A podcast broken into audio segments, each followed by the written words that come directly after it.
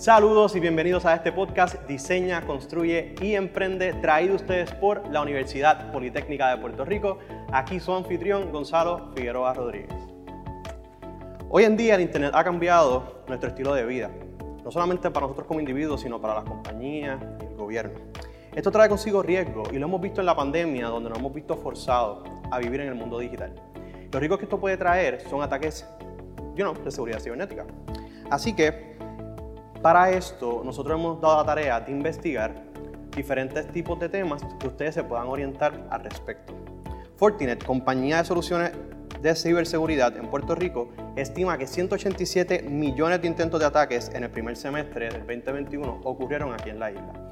Para hablarnos de eso, tenemos con nosotros a la doctora Sayira Jordán, quien es profesora de ciberseguridad en la Universidad Politécnica de Puerto Rico y tiene un doctorado en interacción humano-computadora. Saludos, doctora. Gracias por acompañarnos. Hola, saludos y gracias por la invitación, Gonzalo. Gracias, gracias a usted por aceptar. Bueno, vamos directo al grano y en Arroyo Habichuela. ¿Qué es seguridad cibernética?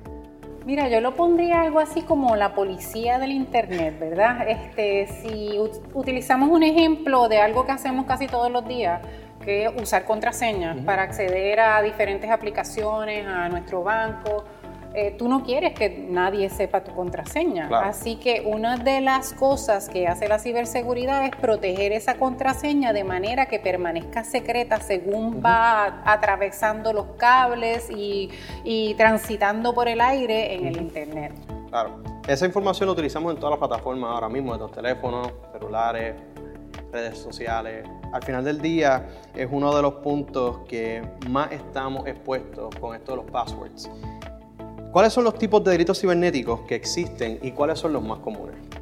Mira, eh, el FBI publica un informe anual y en su más reciente edición reconoció que los delitos, pues dependiendo, ¿verdad? Están los delitos que son corporativos y están los delitos que afectan a los individuos. Eh, los delitos corporativos, la mayoría, o sea, la cantidad mayor fue de, relacionado con eh, los sistemas de correo electrónico. En cambio, los individuos, pues, están más susceptibles a, esquemas de phishing, que es un ataque a través del cual el criminal trata de extraer tu contraseña, tus datos, para poder eh, hacer fechorías con esa información, con esos datos. Nuestros datos valen dinero, así que hay que protegerlos. Eso, phishing viene siendo eh, lo que se denomina social engineering y estos tipos de estrategias que hacen para atrapar tu información con cosas tan sencillas como las redes sociales cuando te preguntan y se ve como un jueguito, ¿cuál es tu color favorito? ¿Cuál es tu animal favorito? Y ese final del día es información que estamos regalando, que valen dinero, a cualquier persona que pueda acceder entonces a tus cuentas. Por eso es que tenemos que estar conscientes de que, eh, tú sabes ese término, need to know basis. Claro.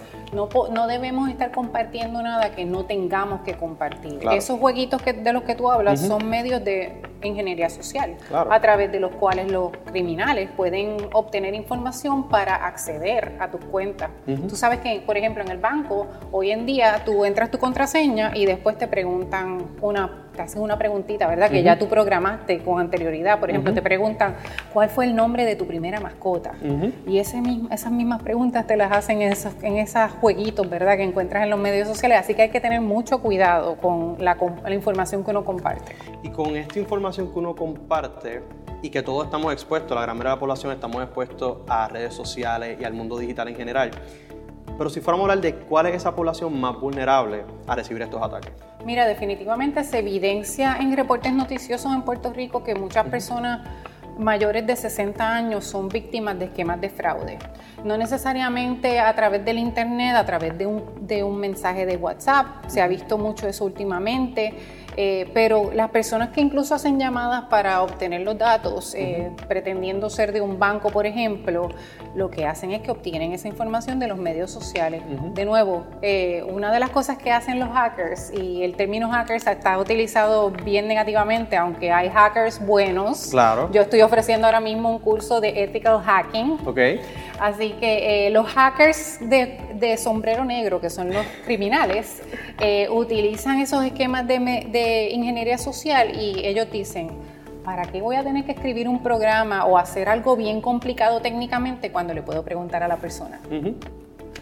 Súper fácil. Esos son, por ejemplo, estas llamadas que nos hacen haciendo alguna pregunta o dándonos tu información que somos del banco o somos de alguna entidad reconocida y pensamos y confiamos en ese tipo de llamadas y resulta ser luego que es un fraude. Y es que son unos esquemas bien, bien hechos. Yo hace poco estaba de viaje y me llamaron pretendiendo ser del banco mío y yo honestamente por poco me lo creo, pero ya sabiendo y teniendo cierta malicia, tú sabes que si una persona origina la llamada, no necesariamente va a ser el representante del banco, cuelgas, la, cuelgas el teléfono y llamas tú al banco.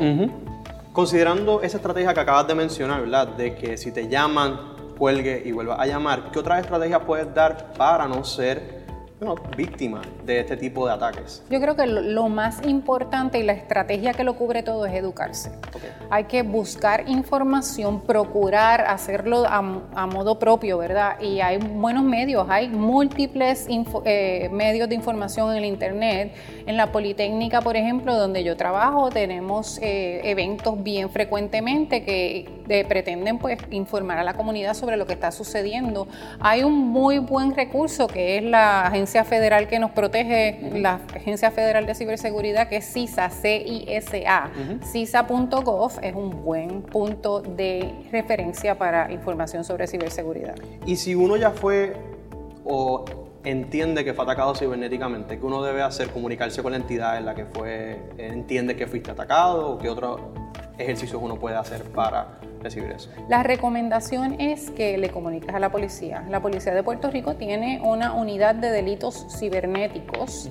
Eh, usted puede llamar al 911 y reportarlo de inmediato. Y la otra recomendación es preservar la información. Si fue que te robaron datos y de alguna manera tú ves que tienes ese tipo de ataque, pues ah, realiza una captura de los archivos. Eh, como puedas mejor preservar la información para que la policía cuando haga la investigación tenga evidencia y pueda hacer el rastreo correspondiente. Ahora pasando un poco a un tema de ciudadanía, El gobierno de Puerto Rico con la ley 151 del gobierno electrónico exige a las agencias desarrollar controles más efectivos de seguridad de la información a los ciudadanos y así asegurarles su información dentro del mundo digital. Y esta medida lo que busca es proveer mayores servicios a la ciudadanía a través de los medios digitales, que provea un mejor servicio al final del día. ¿Cómo esta medida apoya la continuidad de seguridad cibernética del ciudadano y si es algo suficiente para dar inicio a esta seguridad para el servicio ciudadano? Yo pienso que eso es un excelente punto de partida. Los gobiernos estatales, municipales y a, través de toda la nación comparten datos. Hay una organización que se especializa en eso y saben, están, están conscientes de que hay mucho por hacer. Eh, los propios personas que han estado a cargo de la informática en Puerto Rico, los pasados CIOs, han expresado que hay mucho por hacer y creo que el gobierno está tomando muy buenos pasos. Hay mucho que hacer en términos de educación. Los servidores públicos deben tener una, educación continua, que incluso los expertos en ciberseguridad tenemos que educarnos constantemente porque surgen nuevas amenazas todos los días. Así que hay que, hay que tomar unas medidas bien amplias y abarcadoras y hay que tener un plan integral para esas medidas. Claro, y como todo, al final del día es paso a paso y al final del día que nuestros datos y nuestra información esté segura de estos ataques. Eso es así. Aquí la Universidad Politécnica está acreditada como Centro Nacional de Excelencia Académica en Educación de Defensa Cibernética, conferida por la Agencia de Seguridad Nacional y el Departamento de Seguridad Nacional de los Estados Unidos. ¿Nos podría explicar las ventajas que representa esto para los estudiantes que aspiran a desarrollarse dentro de este campo?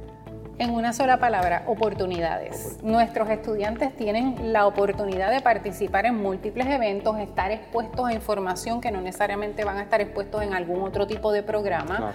Eh, y constantemente tengo estudiantes que al terminar, incluso antes de terminar su grado, ya tienen trabajo en agencias federales o en organizaciones eh, de, impacto global.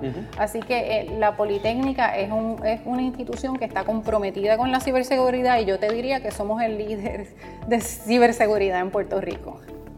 Bueno, ya saben, aquí en la Universidad Politécnica ofrecemos estos programas y puedes ser un profesional en el área de ciberseguridad. Bueno, Doctora, muchísimas gracias por estar con nosotros. Muchas este gracias a ti por la invitación. gracias a usted. Bueno, según dice Newton Lee, como el mundo está cada vez más interconectado, todos comparten la responsabilidad de asegurar el ciberespacio. A todos nos toca establecer las medidas para proteger nuestra información y cada día ser más responsables en el mundo digital. Será hasta la próxima.